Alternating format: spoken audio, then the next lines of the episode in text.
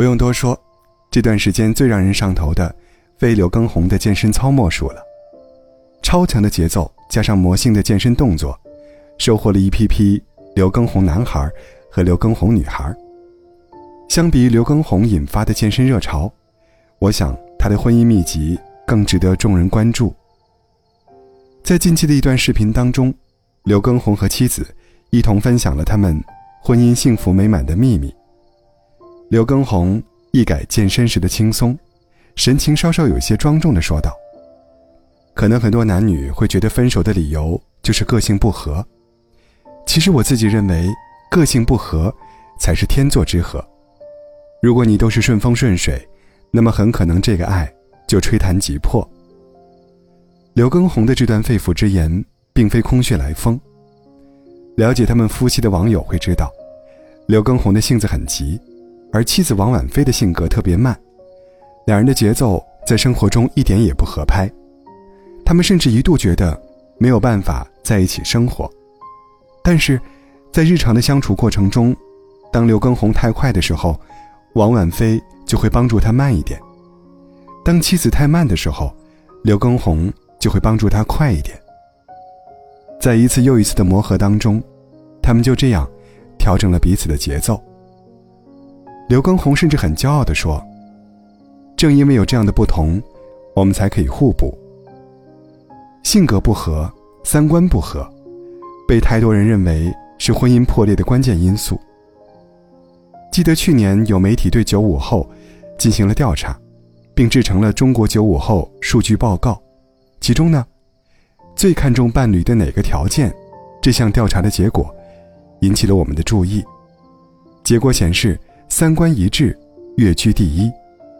但其实，决定两个人感情幸福的。不是两人之间是否有不同，而是彼此对待不同的态度。还记得在《奇葩说》当中那个经常说出金句的傅首尔吗？两千零八年，她和当时的男友，也就是现在的丈夫老刘，在天桥上一同许愿未来的美好生活。为了实现这个梦想，傅首尔白天努力工作，晚上也是挑灯写稿，日复一日。他几乎把自己变成了陀螺。但让他感觉更糟糕的是，伴侣老刘却是一个咸鱼。尽管他卖过保险，卖过榴莲，也想过其他各种方法赚钱，虽然很努力，但始终没有找到一条适合自己的路。这让老刘既灰心，也不快乐。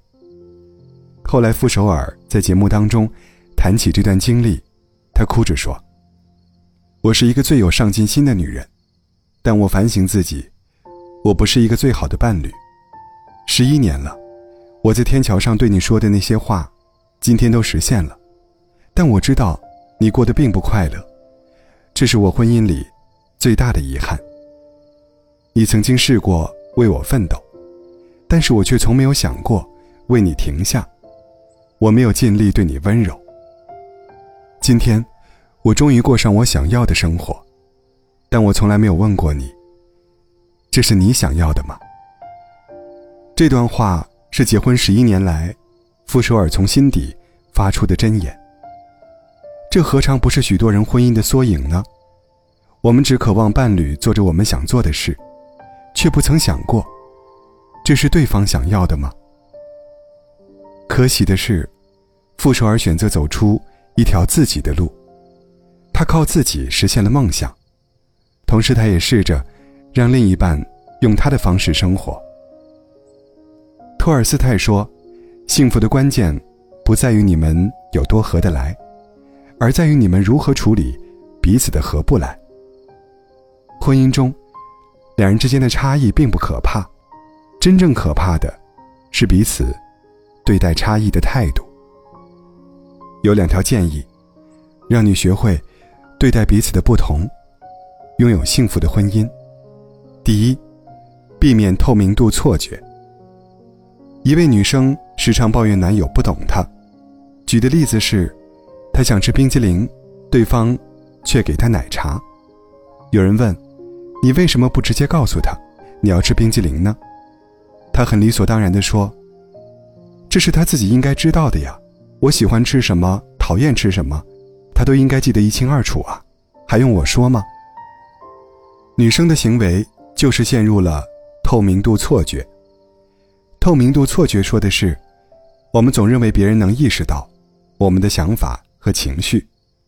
亲密的双方在很多地方会有默契，这是亲密关系的重要特征。但问题在于，再亲密的人也不可能完全知道你在想什么，就算知道，也未必每时每刻都能反应过来。我们往往高估别人对自己真实想法的理解，认为别人懂自己在想什么，也以为自己表现出来了足够让他人注意到的信息。事实上，双方的理解偏差很大，有时甚至完全相反。如果你以为自己在别人眼中比较透明，那往往是你犯了透明度错觉。心理学家建议。如果你希望更好的达成彼此的理解，要直白、清晰、明确的表达意图，而不是释放模棱两可的信号。只有增进彼此的理解，看见彼此的内心，才能更好的经营感情。第二，学会尊重两个人的不同。如果一方喜欢吃麻辣火锅，另一方则可以点清汤牛肉。尽管口味不同，但能够相互尊重的两个人，这种感情依旧可以走得很远。法国作家摩洛瓦说：“在幸福的婚姻中，应该尊重对方的趣味和爱好。认为两个人要有同样的思想、同样的性格，是最荒唐的念头。婚姻间的尊重，无非是给双方独立的空间，知道对方喜欢什么，不喜欢什么。”彼此相互包容，学会尊重彼此的不同，就是给对方最大的包容。正视彼此的不同，学会理性经营婚姻，是成年人对婚姻最大的敬畏。